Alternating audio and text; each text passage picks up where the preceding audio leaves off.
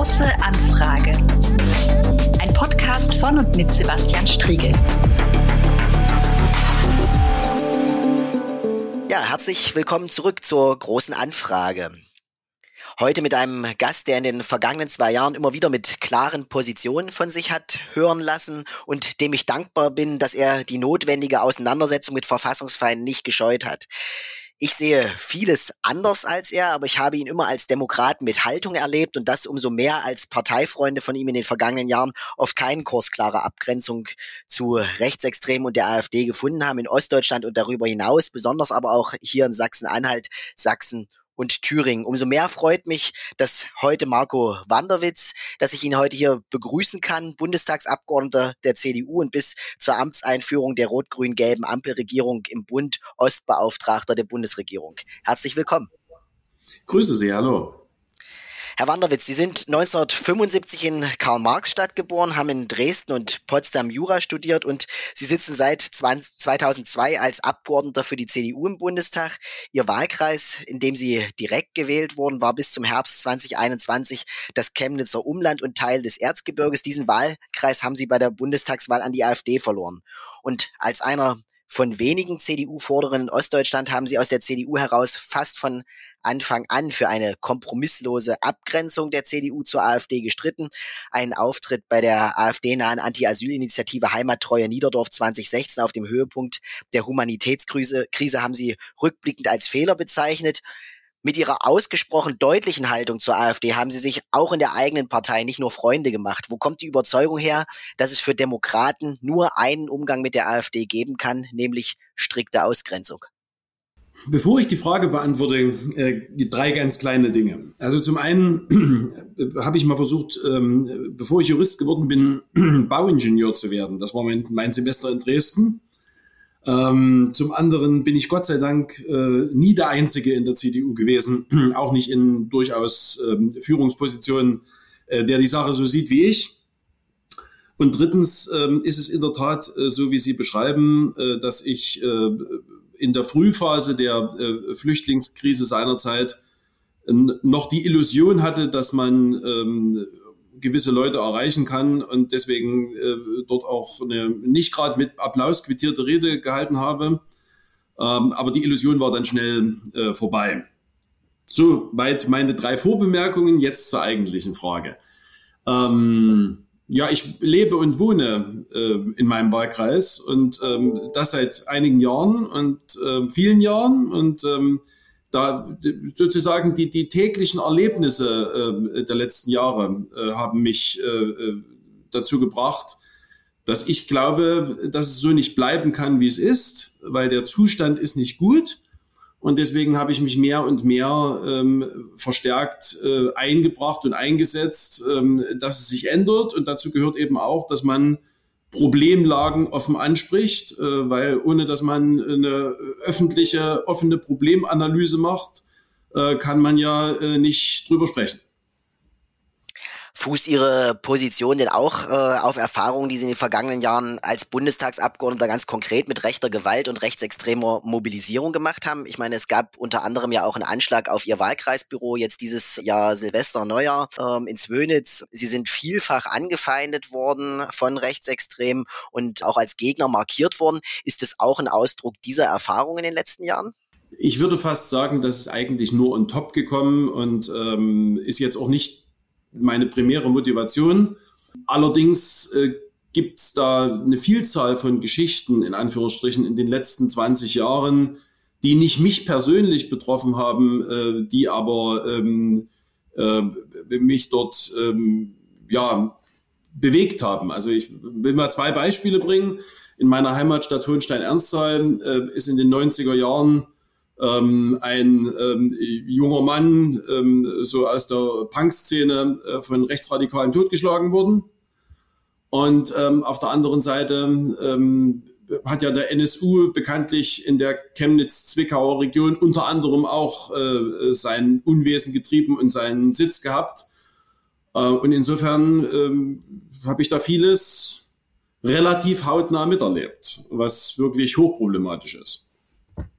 Und das auch als, als solches benannt. Sie haben in Ostdeutschland die Entwicklung der heute, ich glaube, ohne Umschweife als völkisch, rassistisch und rechtsextrem zu verordnenden Partei der AfD ja miterlebt und den Laden auch deutlich so bezeichnet. Äh, ich erinnere an ihren Tweet, ich glaube, das war nach Höckes Auftritt im Ballhaus Watzke in äh, Dresden.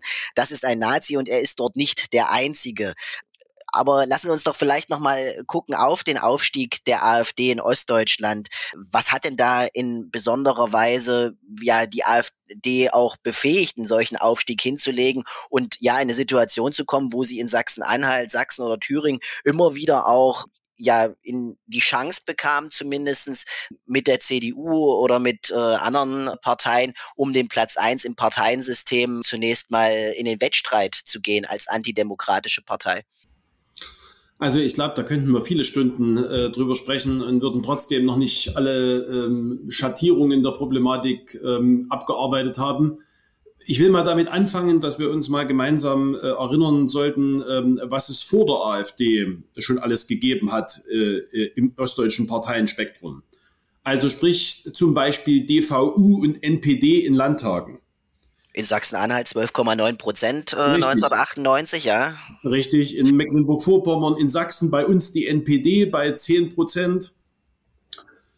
Ähm, insofern äh, war da, bevor die AfD kam, schon fruchtbarer Boden.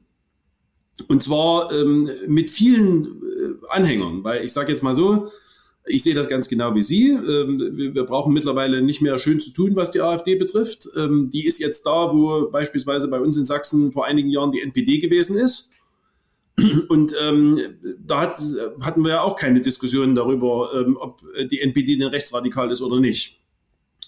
Ähm, dann hat sie, glaube ich, ähm, es geschafft, was äh, ihren Vorgängern wie NPD und DVU nicht in dem Maße gelungen ist, nämlich noch einen deutlich größeren Anteil von,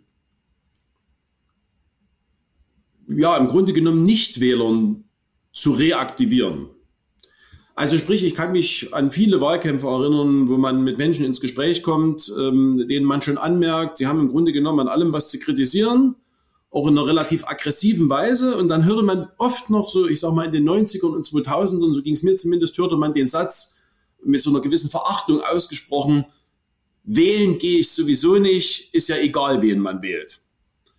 Und diese Klientel hat die AfD sich aufgeschlossen und hat sie zurück an die Wahlurne gebracht. Wir sehen jetzt mittlerweile auch in Ostdeutschland höhere Wahlbeteiligungen relativ im Verhältnis zu Westdeutschland.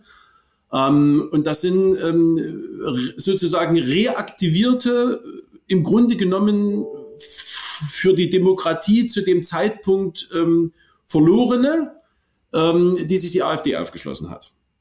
Ja, und dann schafft sie es offensichtlich, schafft sie es offensichtlich, alle abzuholen sozusagen, die ähm, selbst ein geschlossenes rechtsradikales äh, völkisches Weltbild haben und leider zu viele ähm, dazu zu bringen, sie zu wählen, die das schlicht nicht stört, sondern die sie eben aus anderen Motiven wählen. Angefangen von Protest über dass gewisse Dinge, die die AfD eben äh, kritisiert, ähm, ihre Themen sind und sie nehmen eben sozusagen billigend in Kauf, äh, dass man dafür eine rechtsradikale Partei wählt. Und das ist sozusagen mein Hauptkritikpunkt, neben dem Umstand, dass wir uns natürlich intensiv mit denen beschäftigen müssen, die selbst rechtsradikal sind, die mehr sind als in den alten Bundesländern. Aber das Hauptproblem ist sozusagen, dass bei einem weiteren Teil der Bevölkerung sowas wie politisch-demokratische Hygiene offensichtlich nicht funktioniert. Ein ordentlicher Demokrat wählt, egal wie viel Beschwer er trägt, doch keine rechtsradikale Partei. Mhm. Ja, ich bin schon, also ich bin dankbar, dass Sie äh, es auch nochmal so deutlich aussprechen, dass wir in Ostdeutschland ein Problem haben mit äh, tatsächlich rechtsextremen Einstellungen in der Bevölkerung. Das ist ja ein Befund, der ist empirisch, äh, glaube mehr als gut abgesichert, egal wo man hinschaut. Decker, Brähler, Heidmeier, äh, alle Einstellungsuntersuchungen der letzten zwei Jahrzehnte, ich glaube im Wesentlichen. Ich habe jetzt dieser Tage wieder eine Statistik, äh, beziehungsweise eine, eine, eine, eine äh, Befragung gesehen, die schon ein paar, ein paar Tage alt ist. Die habe ich mir jetzt für gerade eben nochmal zurechtgelegt. Ich würde sie gleich mal einführen. Der sogenannte Sachsen-Monitor. Das ja. ist also eine Befragung der Sachsen, die äh, die Staatsregierung einmal jährlich beauftragt, enthielt bis 2017 eine Frage, die mittlerweile nicht mehr gestellt wird. äh, die da lautet, ich lese Ihnen jetzt einige Aussagen vor und die eine ist eben, was Deutschland jetzt braucht, ist eine einzige starke Partei, die die Volksgemeinschaft insgesamt verkörpert. Und da stimmen 16 Prozent voll zu und 26 Prozent stimmen eher zu. Ja, ja. Und ich weiß ja nicht, wie es Ihnen geht, aber also ich finde, die Frage kann man gar nicht nicht rechtsradikal verstehen. Nee, das ist aus den sozusagen Items, äh, mit denen man rechtsextreme Einstellungen insgesamt abfragt, ja einer, einer der Klassiker. Und genau, äh, wer, wer da zustimmt, genau, wer da zustimmt und äh, noch andere, in anderen Dimensionen äh, das ebenfalls ergänzt, der wird am Ende als mit rechtsextremer Einstellung äh, zu klassifizieren sein. Äh, wir haben das ja in Sachsen-Anhalt ebenso, den Sachsen-Anhalt-Monitor, wir haben den Thüringen-Monitor und zum Beispiel auch der Sachsen-Anhalt-Monitor hat über Jahre auch andere Items ja abgefragt, zum Beispiel die Frage, was ist Aufgabe einer einer politischen Opposition. Äh, und äh, wenn da dann von einer weit überwiegenden Mehrheit der Leute in Sachsen-Anhalt die Antwort kommt, es ist Aufgabe der politischen Opposition, die Regierung in ihrer Arbeit zu unterstützen, merkt man, dass auch wesentliche Mechanismen und Funktionsweisen des politischen Systems überhaupt nicht verstanden, nicht verinnerlicht sind. Das macht die Leute nicht zu rechtsextrem, aber es zeigt auch, das, was Sie ja ebenfalls gesagt haben, wir haben ein Problem auch damit, dass Leute sozusagen demokratisches Funktionieren, Arbeiten und Leben im demokratischen System für sich äh, nicht vollständig verinnerlicht haben. Richtig. Ähm, und das ist natürlich auch ein zweigeteiltes Thema. Im, im einen ähm, sozusagen ist es erschreckend, dass es auch viele Jüngere gibt, die sozusagen nach 1989, 90 sozialisiert sind, die also eigentlich sozusagen aufgewachsen sind unter demokratischen Bedingungen und gleichwohl wahlweise Demokratie nicht verstehen oder alternativ mit ihr fremdeln. Und der andere Teil sind natürlich diejenigen, die 1989, 90 äh, sozusagen aus einer Diktatur kommend in die Demokratie gegangen sind. Und ich, da, also meine persönliche Analyse ist, dass das einer der großen Fehler äh, 1990 gewesen ist, dass man sozusagen mehr oder weniger das Ganze autodidaktisch hat ablaufen lassen anstatt sich viel stärker damit ähm, auseinanderzusetzen, ähm, wie man sozusagen diesen Menschen, die diese großartige friedliche Revolution auf die Beine gestellt haben und gemeinschaftlich entschieden haben, vielleicht nicht alle im vollen wissen, was es bedeutet, dass sie ähm, dem Wirkungskreis des Grundgesetzes beitreten wollen, aber wie man sozusagen denen dann dieses Grundgesetz äh, und diese Demokratie näher bringt. Das war, glaube ich, ein großes Versäumnis da hat man irgendwie wahrscheinlich gedacht, äh, die D-Mark äh, kommt und im Übrigen haben die gerade Revolution gemacht und der Rest ergibt sich. Dem war nicht so. Ja, und Prozesse sind auch abgeschnitten worden. Das muss man vielleicht ja auch nochmal äh, sozusagen kritisch reflektieren. Es gab ja eine Diskussion darüber, ob einfach das Grundgesetz, was ohne Zweifel eine sehr, sehr gute Verfassung äh, ist und äh, äh ich möchte auch nicht dafür werben, eine andere zu haben, äh, aber die Diskussion, die es 89, 90 gab über die Frage, braucht es nicht eigentlich einen gemeinsam getragenen und erarbeiteten, auch in harten Konflikten erarbeiteten Verfassungsentwurf äh, muss es nicht sozusagen eine tatsächlich auch von beiden Seiten äh, äh, getragene Beschäftigung mit Themen äh, geben, die dann in einem gemeinsamen Projekt einer neuen Verfassung äh, münden. Die, die Diskussion gab es ja und sie sind politisch äh, sehr schnell beerdigt worden, aus meiner Sicht vorschnell. Also ich bin da durchaus bei Ihnen. Wenn wir diese Diskussion intensiver und länger geführt hätten, hätten wir möglicherweise ähm, die von mir beschriebene Problemlage ein Stück weit bearbeitet gehabt. Ein Stück weit, in weitaus kleinerem Maße hat man das ja stellvertretend mit den Länderverfassungen dann ähm, äh, gehabt. Allerdings will ich für meinen Teil offen sagen, ähm, ich bin froh und dankbar, dass das dieser Weg ge gewesen ist, weil ich das Grundgesetz ähm, so ziemlich für die beste Verfassung der Welt halte. Allerdings ähm, sind wir da eben wieder bei dem Grundproblem, wenn es denn, und es kam ja zu dieser relativ schnellen Entscheidung, die ja letztlich durch Wahlen herbeigeführt worden ist, es sind halt am Ende die Parteien gewählt worden, die gesagt haben, diesen Weg zeichnen wir. Das die Leute, sind, die Leute sind dahin gelaufen, wo die D-Mark ihnen versprochen wurde, ohne Frage, ja. Ja, das, ich habe das ja vorhin auch schon angesprochen, ja. dass äh, also ich ähm, frei von Illusionen bin, dass äh, nicht die allermeisten Menschen 1989, 90 ähm, äh, ein vertieftes Studium des Grundgesetzes vorgenommen haben. Das kann ich leider aus vielen Gesprächen äh, auch der letzten Jahre sagen. Äh, Sie haben es ja vorhin auch schon ein bisschen angesprochen, Stichwort, was ist die Aufgabe von Opposition? Also ich sag mal, gerade jetzt bei Corona beispielsweise, es war eine Flüchtlingskrise genauso, ähm, also das, das Unverständnis beziehungsweise schlicht das Unwissen über die Verfasstheit unserer Demokratie ist erschreckend. Ja. Dass zum Beispiel Grundrechte eben auch in Konkurrenzen zueinander stehen und dass sie natürlich selbstverständlich, die allermeisten jedenfalls, nicht unbeschrankt gelten. Da guckst du in starrende Augen, äh, die dir sagen, keine Ahnung, wovon du da sprichst. Ich sehe es aber so. Weil weil, weil Freiheit nur meine Freiheit sein kann und äh, die Freiheit eines anderen gar nicht in den Blick kommt äh, an so einer Stelle und dass das potenziell auch in einen Konflikt kommen könnte. Gut, wir haben ja auch Parteien, die dafür äh, laut trommeln und ja. ähm, nicht alle davon sind, sind radikal.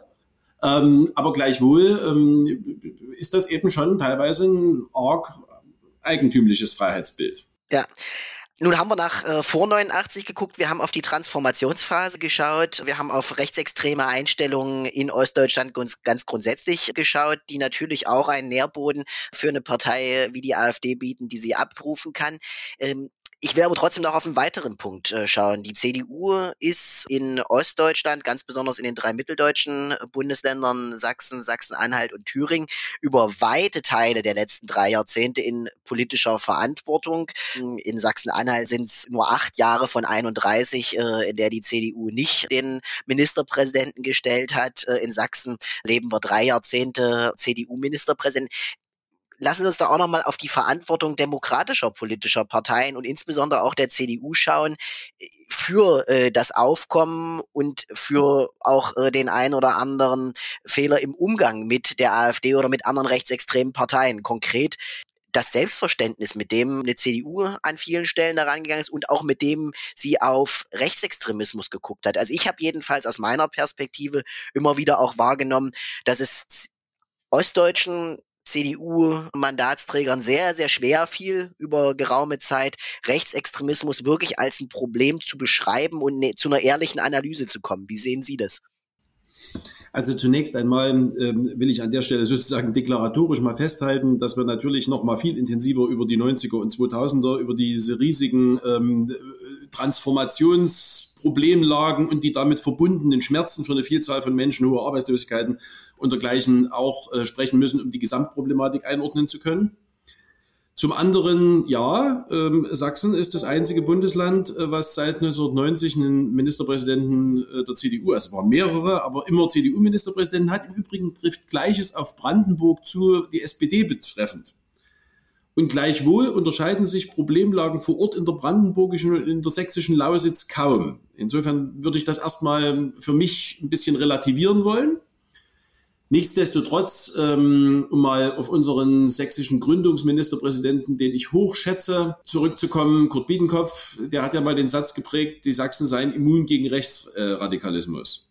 Ganz offensichtlich nicht, ja. Und das war natürlich eine kolossale Fehleinschätzung. Ich persönlich habe ihn nie, nie fragen können, weil ich es einfach nicht gemacht habe zu dem Zeitpunkt, als ich das gekonnt hätte, ähm, ob er es, wie ich glaube, eher so gemeint hat, dass er sozusagen, ich sag mal, an den Stolz äh, im positiven Sinne appellieren wollte, so, so was sind wir und machen wir doch nicht. Das ist für mich noch so ein bisschen ein Erklärmuster, mag ein bisschen naiv sein, aber so, so glaube ich, hat er es gemeint. Ähm, aber Spaß beiseite. Ähm, natürlich äh, ist es so, dass wir dort teilweise Jahrzehnte alte Problemlagen haben, die auch alle Namen haben, Skinheads, Sächsische Schweiz, Nationale Sozialisten Chemnitz, den NSU haben wir schon erwähnt und viele, viele mehr. Äh, das sind echte Menschen, ähm, von denen auch der eine oder die andere ähm, teilweise äh, justiziell behandelt wurde und äh, die wenigsten davon sich dadurch irgendwie geändert haben.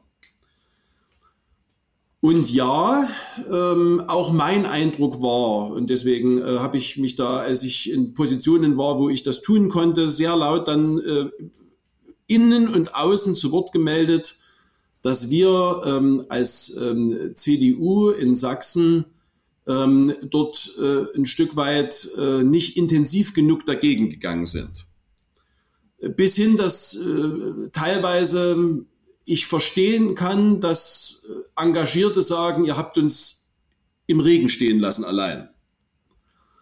Gleichwohl will ich bei der Gelegenheit erwähnen, äh, dass ich immer noch davon überzeugt bin, dass man Rechtsradikalismus nie mit Linksextremen gemeinsam bekämpft, sondern es sind beide Radikalismen bekämpfenswert. Und trotzdem ist der Rechtsradikalismus das mit Abstand größere Problem in Deutschland und insbesondere in den neuen Bundesländern. Und deswegen bin ich froh, dass mittlerweile ähm, auch äh, meine Partei da viel intensiver dagegen geht, ähm, weil das natürlich anstrengend ist. Und ähm, deswegen äh, finde ich gut und richtig, äh, dass wir diese Anstrengung jetzt gemeinsam mit anderen, die uns da ein Stück weit eine Zeit lang voraus waren, auf uns nehmen.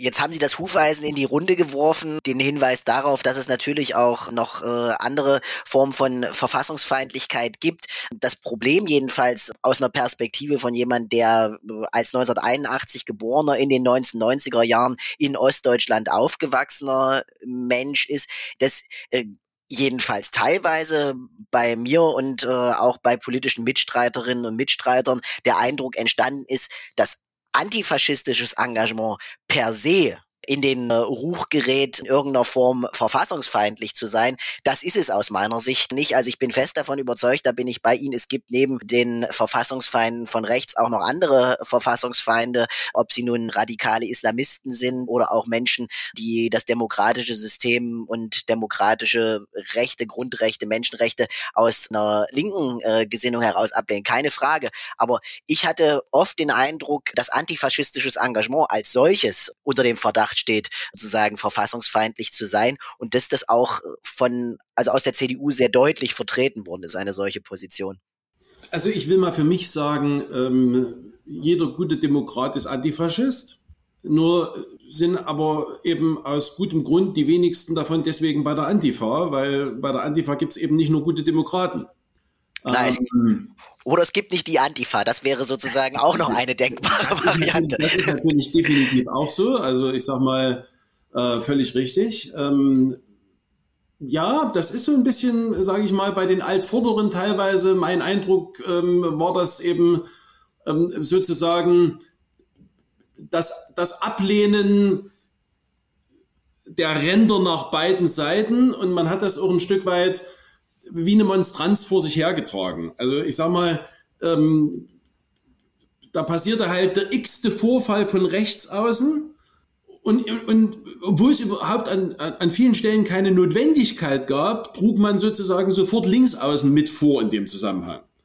Auf der anderen Seite muss man halt sagen, gibt es natürlich auch linksaußen Notwendigkeiten. Nicht bei mir in Hohenstein-Ernsthal, aber zum Beispiel eben in Leipzig.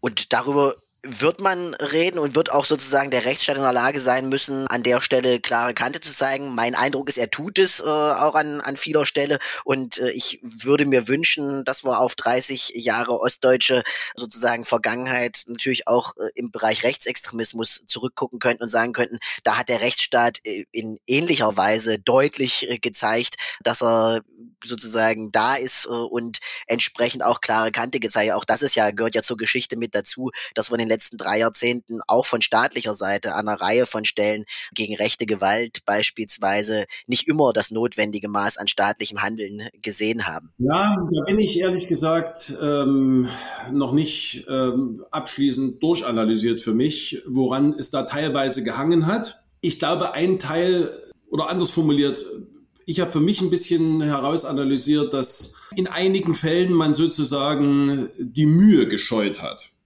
Will sagen, ähm, das ist natürlich teilweise ganz schön aufwendig. Ähm, und das ist mehr als sozusagen in Anführungsstrichen normales Verwaltungshandeln. Da muss man sich sozusagen schon an die Aufgabe richtig ranhängen und sagen, ähm, da bleibe ich jetzt mal dran. Und ich glaube, daran hat es vor allen Dingen hier und da auch gemangelt, ähm, dass sozusagen äh, es an der Kultur, dass man sich dieses Problems grundhaft, dauerhaft und intensiv annimmt, gemangelt hat ein Stück weit. Und das hat natürlich am Ende des Tages auch ähm, immer was mit ähm, den politischen Vorgaben, die eine Verwaltung bekommt, von denen, die sie machen können, zu tun. Und hat natürlich auch dazu geführt, dass bei denjenigen, die sich in der Zivilgesellschaft engagiert haben, manchmal das Gefühl da geblieben ist, sie sind alleine mit dem, was sie da tun und sie haben nicht die Rückendeckung von, äh, die ausreichende Rückendeckung jedenfalls von staatlichen Stellen. Ich glaube, das ist auch eine wichtige Erfahrung, die man für den, für den Raum sozusagen mit, mit reinnehmen muss. Aber lassen Sie uns jetzt nochmal dazu kommen. Wir sind ja mit der AfD äh, gestartet und Sie haben zum Jahreswechsel auch sehr deutlich vorgetragen. Ich glaube, Hintergrund war die Analyse ein Stück weit auch, dass äh, große Teile der AfD-Wählerschaft nicht rückholbar sind für die Demokratie äh, aus ihrer Perspektive. Sie haben sich dafür ausgesprochen, ein Verbotsverfahren gegen die AfD vor dem Bundesverfassungsgericht zu initiieren. Die Partei sei so stark radikalisiert, dass sie eine sehr ernste Gefahr für die Demokratie und die freiheitlich-demokratische Grundordnung darstelle. Ich habe mich sofort gefragt, kommt ein solcher Vorschlag nicht zu früh. Ich meine, im März verhandelt das Verwaltungsgericht in Köln gerade einmal die Frage, ob das Bundesamt für Verfassungsschutz die Partei auch mit nachrichtendienstlichen Mitteln beobachten darf und der Öffentlichkeit darüber auch berichten kann. Eine ähnliche Klage ist auch in Sachsen-Anhalt gerade anhängig vor dem Verwaltungsgericht. Ähm, wo kam dieser Vorstoß her, die AfD verbieten, vor dem Bundesverfassungsgericht oder jedenfalls einen entsprechenden Vorstoß zu machen? Naja, also wir haben ja jetzt gerade eben sozusagen wieder erlebt, dass äh, mal wieder ein Vorsitzender der AfD den politischen äh, Heldentod äh, genommen hat im übertragenen Sinne. Ähm, nach Frau Petri und nach Herr Lucke nun mit Herrn Meuthen der Nächste. Und ähm, ironischerweise berichten die Vorsitzenden ja unisono, nachdem sie nicht mehr mehrheitsfähig waren in ihrer eigenen Partei, weil die Radikalisierung wieder vorangeschritten ist, äh, dass jetzt die Radikalen äh, die Oberhand übernommen werden. Aber das ist natürlich auch praktisch so. Man kann sich selbst freisprechen, ja. Die AfD hat sich immer weiter radikal, also dass die natürlich versuchen sozusagen sich selbst dann freizusprechen, ist nochmal ein anderes Thema, aber so viel äh, Aufwand will ich, also so viel Zeit will ich Herrn Meuthen auch gar nicht widmen, das, der hat ähm, schlimm genug äh, gewütet. Aber der Zustand, den Sie beschreiben, ist ja gleichwohl richtig, nämlich die Radikalisierung schreitet immer weiter voran. Ähm, und jetzt ist halt die Frage, wie, wie lange wollen wir denn noch warten? Äh, denn der Zustand, den Sie vorhin beschrieben haben, nämlich, dass wir regelmäßig wie das Kaninchen auf die Schlange schauen, wenn wieder mal eine ostdeutsche Landtagswahl ansteht, wer denn diesmal stärkste Kraft ist, ähm, der ist ja im Grunde nicht hinnehmbar. Und im Übrigen das Gift, was dort ausgelegt wird und in, hineingeträufelt wird in die Gesellschaft, tagtäglich, das wirkt ja. Und je länger man es wirken lässt, desto länger wird auch die Entgiftung dauern. Und deswegen finde ich, äh, sollte man jetzt den Anlauf machen, äh, diesen Sumpf auszutrocknen, denn ein Verbotsverfahren würde ja zum Beispiel auch bedeuten, dass alle Parlamentsmandate vom Gemeinderat bis zum Europaparlament an dem Tag weg wären, wo es äh, zum erfolgreichen Verbot kommt, dass man sozusagen die gesamte Infrastruktur, die sie sich aufgebaut haben, kaputt kriegt und damit eben sozusagen die tagtägliche Vergiftung geringer machen würde dann ab dem Zeitpunkt. Und deswegen weil eben die Radikalisierung so weit vorangeschritten ist, finde ich, ist es jetzt mal Zeit. Ähm, das Bundesverfassungsgericht wird uns dann, wenn es dazu kommt, sagen, wie es ist. Ähm, klar ist aber eins, äh, der Ausgang des letzten NPD-Verbotsverfahrens, der ist nicht zu befürchten. Äh, der ist ja, das ist ja daran gescheitert, dass das Verfassungsgericht gesagt hat, zu dem Zeitpunkt war die NPD bereits nicht mehr wirkmächtig genug, dass sie eine echte äh, Gefahr sein konnte für unsere freiheitlich-demokratische Grundordnung. Die AfD beweist jeden Tag im Deutschen Bundestag und in den Länderparlamenten, dass es ist. Gut, das, das stimmt. Äh, an der Stelle glaube ich, dass die AfD eine äh, Bedeutung hat, ist, ist klar. Trotzdem ist ja, wenn man auf Parteiverbotsverfahren in der Geschichte der Bundesrepublik, zunächst mal der alten, äh, aber dann auch die NPD-Verbotsverfahren, gab ja zwei, zurückschaut, das ist ja, sind ja nicht sozusagen demokratisch abschließend erfolgreiche Geschichten gewesen. Also als man die SRP äh, verboten hat in der Frühphase der Bundesrepublik Deutschland, war das Ergebnis, dass sehr, sehr schnell die NPD entstanden ist und die dort vorhandenen Reste aufgesogen hat. Zum Verbot der kommunistischen Partei sozusagen ließe sich auch was sagen, nämlich äh, dass man da auch eine äußere Hülle hat zerschlagen können, aber letztlich nicht sozusagen abschließend erfolgreich war. Ähm, und das erste NPD-Verbot ist gescheitert daran, äh, dass der Verfassungsschutz seine Finger an Stellen mit im Spiel hat und das Gericht nicht überzeugt war, dass hier sozusagen die Staatsferne äh, dieser Partei tatsächlich ausreichend gegeben ist. Wo, wo nehmen Sie die Hoffnung her, dass ein Verbotsverfahren tatsächlich uns sozusagen als demokratisches System erfolgreich voranbringen könnte. Einen Aspekt haben Sie schon genannt, die Ressourcenfrage. Es würde kurzfristig äh, der AfD Ressourcen nehmen, ohne Frage. Ja, aber gibt es darüber hinaus noch weiteres? Naja, so ein Verbotsverfahren würde natürlich auch nochmal sozusagen ähm, die Angelegenheit, ist zumindest meine äh, wiederum vielleicht etwas naive Hoffnung, die Angelegenheit ein bisschen weniger als politische Streitfrage dastehen lassen, sondern sie sozusagen auf eine formal juristische Ebene heben. Bundesverfassungsgericht ist ja oberstes Verfassungsorgan äh, der unpolitischen Natur. Wir würden uns während eines solchen laufenden Verbotsverfahrens wahrscheinlich als Gesamtgesellschaft nochmal sehr intensiv mit dem Thema befassen, was uns auch gut tun würde. Ich habe ja immer die Hoffnung, dass man dann irgendwie in Köpfen noch äh, Schalter umlegen kann auf diese Weise.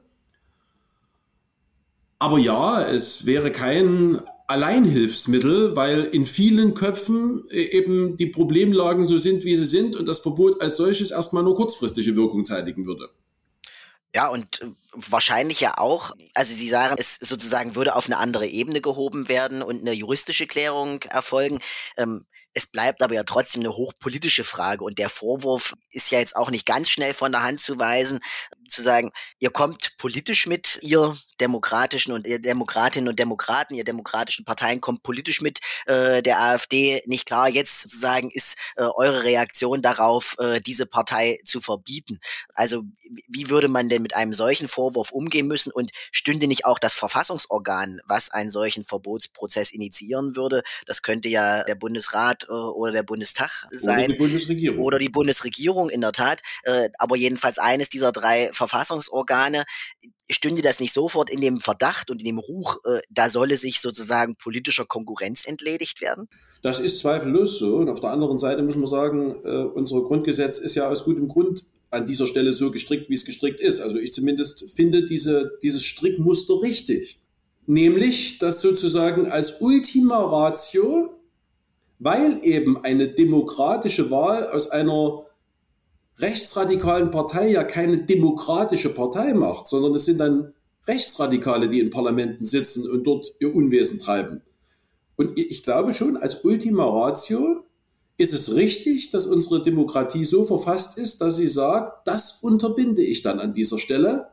Aber damit beschreiben Sie ja schon einen wesentlichen Punkt. Es muss Ultima Ratio sein. Und da wäre jetzt schon nochmal meine Frage, sind wir, sind wir an diesem Punkt? Also schöpfen wir als Gesellschaft einerseits und auch mit dem Blick auf staatliche Behörden andererseits den, den Raum, den uns die Verfassung auch gibt, den die Gesetze dieses Landes geben im, in der Auseinandersetzung, ja auch im Kampf gegen Rechtsextremismus schöpfen wir das eigentlich schon vollständig aus. Also sind wir an diesem Punkt, dass eine solche Verbotsforderung schon verhältnismäßig wäre. Ich frage vor dem Hintergrund zum Beispiel, dass ja bis heute sozusagen diejenigen, die Betroffene von rechter Gewalt sind, äh, an einer Reihe von Stellen nicht das Gefühl haben, dass der Staat alles für sie, alles Notwendige tut, um sie ausreichend zu schützen. Ich frage vor dem Hintergrund, dass weiterhin in diesem Land Menschen mit ungeimpft Judensternen durch die Gegend laufen können, ohne dass ihnen ja schon gleichmäßig übers Land hinweg äh, tatsächlich auch Staatsanwältinnen und Staatsanwälte dazu Beine machen. Also, Oder jetzt in Dresden beispielsweise wieder Bomben-Holocaust-Plakate vor sich all, also all solche Dinge, ähm, das beschreibt ja sozusagen bezogen auf konkrete Fälle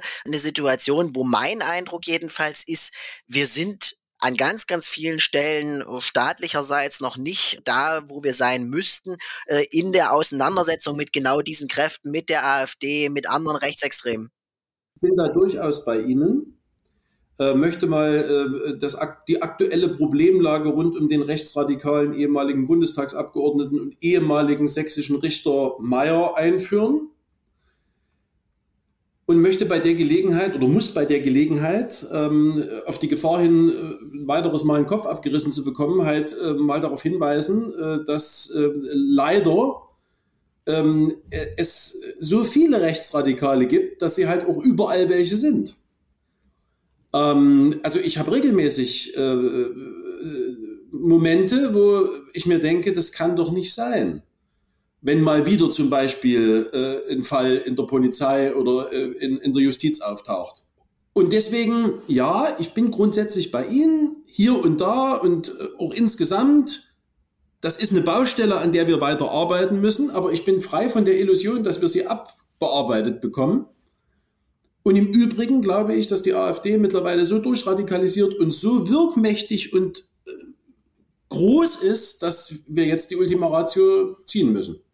Das heißt, klares Plädoyer an dieser Stelle, das eine zu tun und das andere nicht zu lassen und zu sagen, es braucht eine ganz starke Auseinandersetzung auch äh, sozusagen mit Teilen der Justiz, mit Teilen der Polizei, wo dieses Problem Rechtsextremismus auch vorhanden ist. Und, und andererseits aber äh, sozusagen, es braucht äh, einen AfD-Verbotsantrag. Ich meine, Sie haben, ich springe nochmal zurück zur Frage des sächsischen Richters Meyer, der oder jetzt wieder Richter werden will, wieder als solcher arbeiten will.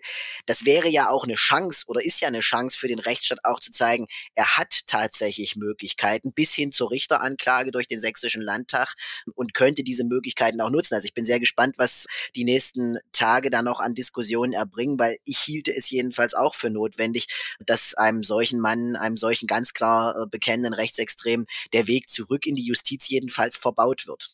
Richtig, ähm, würde ich eins zu eins äh, so unterschreiben. Äh, und ja, äh, ausdrücklich auch, ähm, selbst wenn es zu einem Verbotsverfahren kommt, was gelingt, ohne dass die Grundproblematik tagtäglich und noch intensiver bearbeitet wird, wäre das nur ein Kaufen von Zeit. Und das nützt eben immer dann nichts, wenn man die Zeit nicht nutzt. Weil das Problem ist ja äh, die Verfasstheit von Köpfen oder beziehungsweise dem, was in dem Kopf gedacht wird. Und da muss man halt einfach sagen, ähm, da kannst du in Schleswig-Holstein und ähm, Niedersachsen und äh, im Grunde genommen in der gesamten alten Bundesrepublik halt fünf Grad sein lassen, in Anführungsstrichen. Aber nicht, wenn die, äh, wie in Ostdeutschland, bei Landtagswahlen teilweise 30 Prozent kriegen. Im Sinne von, es sind einfach viel zu viele. Also die Demokratie steht wirklich auf der Kippe. Das muss man so deutlich sagen. Ja, und umso wichtiger scheint es mir auch zu sein, neben alle Verbotsforderungen. Ich bin da eher noch äh, skeptisch, äh, bin noch nicht überzeugt, ob wir den Punkt schon erreicht haben, sehe noch, sehe noch andere Möglichkeiten. Aber für mich wäre entscheidend, dass der Fokus auch tatsächlich dahin kommt, zu fragen, wie können wir die 70 Prozent, die nicht AfD wählen, stärken und wie können wir so schwierig das an vielen Stellen auch ist, aus diesem Anteil von 30 Prozent auch Leute für demokratisches Miteinander zurückgewinnen. Das ist keine einfache Aufgabe. Glaube auch nicht, dass das nur mit guten Zureden äh, funktionieren kann. Aber ich hielte es für entscheidend, die Zivilgesellschaft zu stärken, dafür zu sorgen, dass Menschen tatsächlich auch konkrete Erfahrungen wie Demokratie funktioniert, dass Demokratie ihnen etwas zu geben hat, äh, gewinnen können und dass dann auch eine Chance besteht mit einer starken demokratischen Zivilgesellschaft und mit einem Staat, der sich seiner eigenen Werte auch bewusst ist und die offensiv verteidigt, dass man dann tatsächlich auch dazu kommt, die AfD langfristig zu schwächen, rechtsextreme Einstellungen zurückzudrängen und nach vorne zu kommen. Ja, äh, das ist alles so, wie Sie es beschreiben, ohne sinnvolle Alternative. Und gleichwohl muss man natürlich sagen, es ist schon bedauerlich und hochdramatisch, dass wir 30 Jahre nach der friedlichen Revolution, nachdem wir nun 30 Jahre in einer freiheitlichen, insgesamt gut verfassten Demokratie ziemlich gut leben, da stehen, wo wir stehen.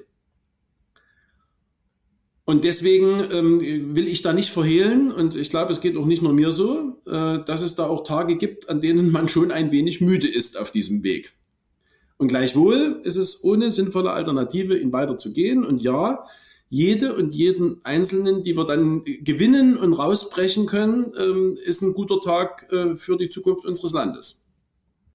Ja, und ich glaube, da braucht's tatsächlich alle demokratischen Parteien und braucht's eine, eine konstruktive Auseinandersetzung immer über die Frage sozusagen, was sind, was sind die richtigen Wege? Und ich äh, hoffe, wenn ich jetzt nochmal äh, den, den Blick sozusagen in mein eigenes Bundesland nach Sachsen-Anhalt wende, dass da auch äh, die CDU ein, ein Partner in dieser Auseinandersetzung ist. Wir haben in den letzten Jahren, wir waren äh, fünf Jahre auch in der Regierungskoalition gemeinsam mit der CDU und ich habe den Eindruck, da sind auch viele Dinge gut gelungen und vorangebracht worden.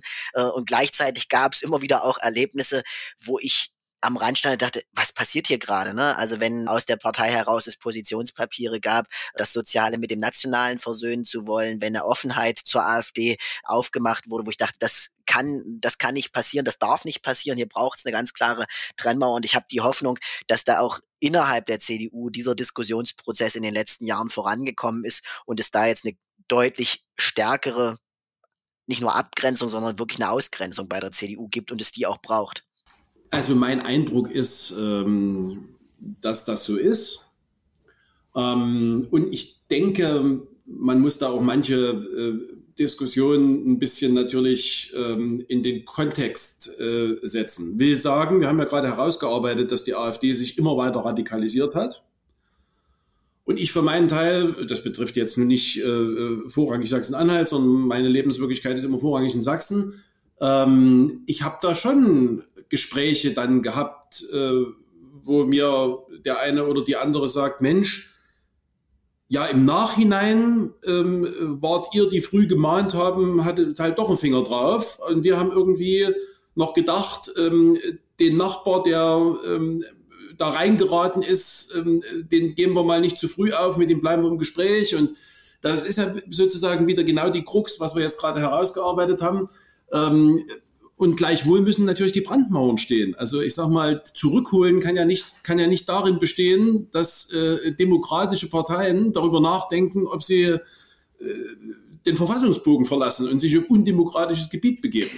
Wichtiger, wichtiger Satz, klare Standortbestimmung. Lieber Marco Wanderwitz, danke, dass Sie im Podcast die große Anfrage waren. Ich habe mich gefreut über das Gespräch. Danke Ihnen, war äh, spannend und äh, wir werden ja beide in dem Bereich äh, weiterhin tätig bleiben. Vielen Dank. Mach's es gut, tschüss.